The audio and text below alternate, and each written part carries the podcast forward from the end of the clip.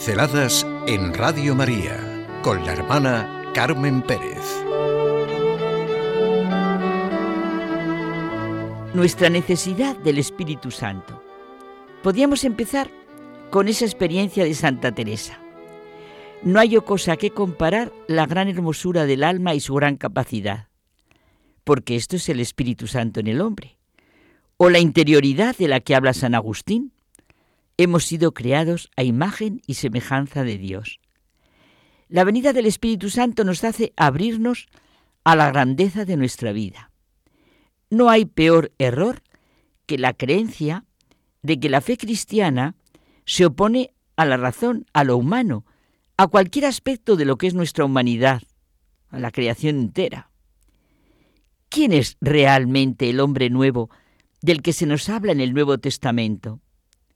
Al hacernos cristianos, recibimos una nueva forma, forma que ha de adueñarse de cuantos somos. Esta forma es el Espíritu de Cristo viviente en nosotros. En cada cristiano, Cristo vive su vida siempre de nuevo.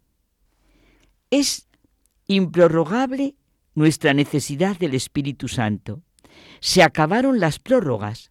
Tendríamos que decirnos a nosotros mismos, ¿Cuál es esta necesidad que no admite prórrogas? ¿Qué necesidad experimentamos realmente que es la madre de todas las necesidades? Parecemos más satisfechos y ebrios, que nunca en nuestras necesidades y sin embargo se palpa una hambre profunda y una sed abrasadora. El fango y miseria en los que estamos sumergidos se nota ya en los adolescentes. La decadencia de la grandeza humana se ve claramente en la ruina de muchas familias, en el amor, en las relaciones humanas, en el sexo, en el trabajo, en la educación de las personas, no solo de los niños y adolescentes, en la propaganda para lograr el placer, la diversión, en la imposibilidad para unos y en el temor para otros de hablar bien de las cosas realmente buenas, de las que son improrrogables para nuestras necesidades. ¿Qué propuestas de amor, de verdad, de vida, de belleza, de felicidad tienen y tenemos? En lugar de ir a la raíz de la persona, se hacen propuestas destructoras, raquíticas y pobres, como pueden ser los condones, el aborto, la píldora del día después, el consumismo, la eutanasia, la ausencia de la responsabilidad, del sacrificio, de la entrega, de la fidelidad. Y me voy a la raíz de todo esto, el desconocimiento de nuestra interioridad. Esta intimidad inefable, este misterio de vida interior tan desconocido. Es un pozo un abismo turbio, oscuro, nefasto el que se está produciendo en lo que realmente necesita y quiere la persona. Pero ¿a quién y a qué seguimos? Nuestro grito auténtico, vital, tendría que ser, ven Espíritu Divino.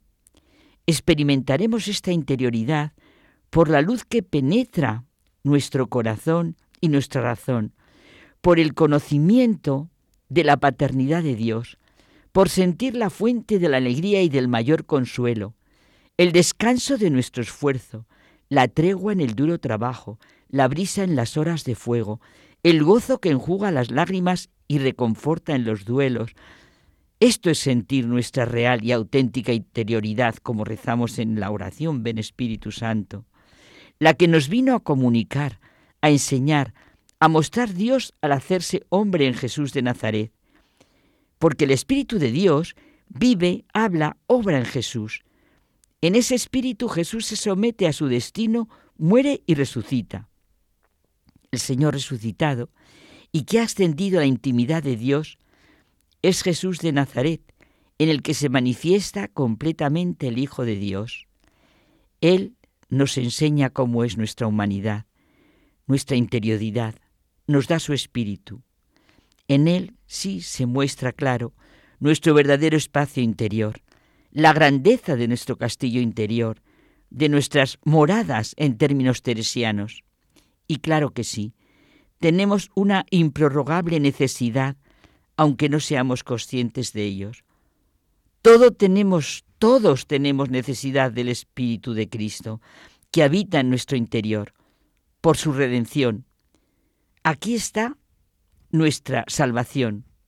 Solamente Jesucristo, que nos ama como necesitamos ser amados, puede sentir hacia nosotros, con todo lo que padecemos y sufrimos, el respeto y la compasión que cada uno de nosotros siente de sí mismo.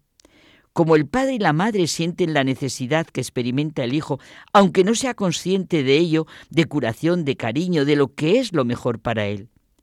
Solo él puede medir cuán grande, inconmensurablemente grande, es la necesidad que sentimos de él.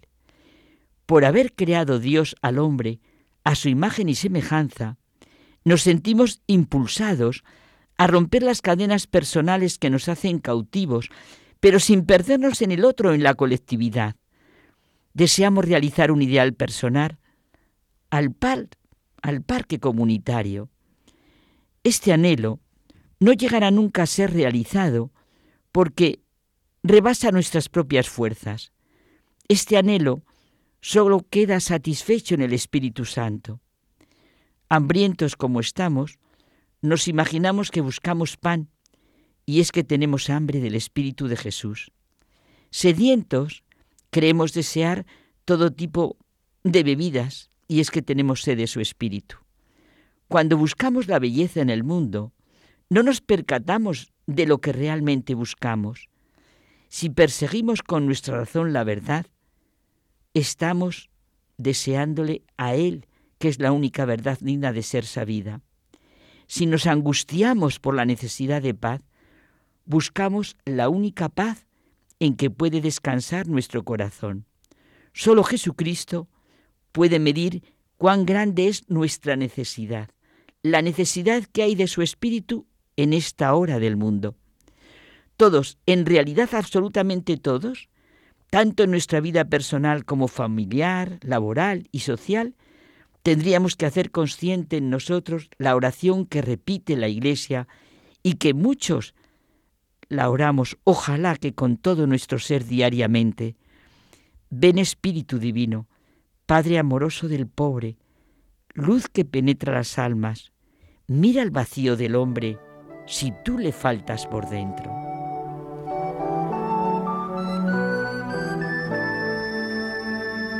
Pinceladas en Radio María con la hermana Carmen Pérez.